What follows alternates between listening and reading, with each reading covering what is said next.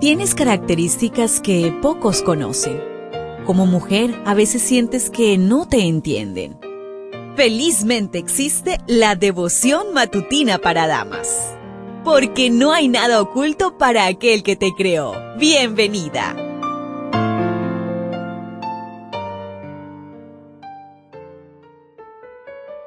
Nos encontramos a día domingo 8 de enero. Feliz semana. Para hoy la meditación trae por título El miedo y el prejuicio. Génesis 20:11 nos dice, y Abraham respondió, ¿por qué dije para mí? Ciertamente no hay temor de Dios en este lugar y me matarán por causa de mi mujer. Abimelech fue prevenido por Dios de cometer adulterio. El rey responsablemente reunió a sus siervos y les describió el sueño enviado de Dios estos se respondieron con un reverente temor que les evitó una muerte segura. Abimelech envía a llamar a Abraham y lo confronta con su mentira o verdad a medias. Abraham sigue el mismo patrón de cualquier mentiroso cuando es confrontado. Justifica su mentira con dos excusas. No hay temor de Dios en Gerar y sí existía una relación consanguínea entre él y Sara. Las palabras de censura de Abimelech deben haber sido humillantes en extremo. El que había sido comisionado para representar, por precepto y por ejemplo, al Dios verdadero ante los habitantes de Canaán, ahora merecía el reproche de uno de sus gobernantes paganos. Su falta no solo había enturbiado la felicidad de su propio hogar, sino que también se había convertido en una ocasión de sufrimiento para el pueblo de cuya hospitalidad disfrutaba. Eso lo encontramos en el Comentario Bíblico Adventista, tomo 1, en la página 353. Abraham había juzgado muy rápidamente a los habitantes de Gerar.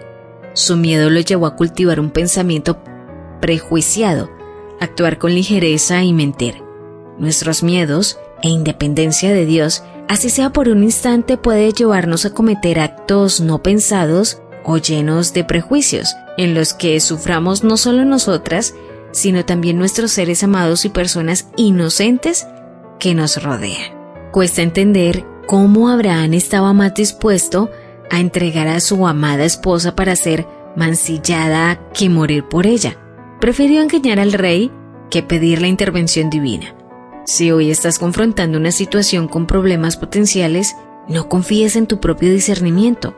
Puede ser que no sepas cómo salir de esa situación sin que nadie sea afectado y creas que no hay escape posible, pero Dios puede intervenir de la manera que menos esperas.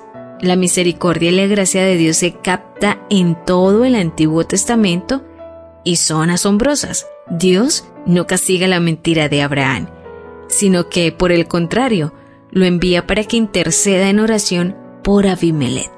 El propósito de Dios fue alcanzado. Nadie salió afectado y Abraham habría de aprender a no juzgar apresuradamente a alguien por su trasfondo no religioso y a no mentir. Ruega a Dios en este día que te ayude a no hacer juicios apresurados ni suspicaces. ¿Lo ves? ¿Te das cuenta? Tu creador tiene el manual perfecto de tu estructura femenina la devoción matutina para damas vuelve mañana. Gracias a Canaan Seventh Day Adventist Church and DR Ministries.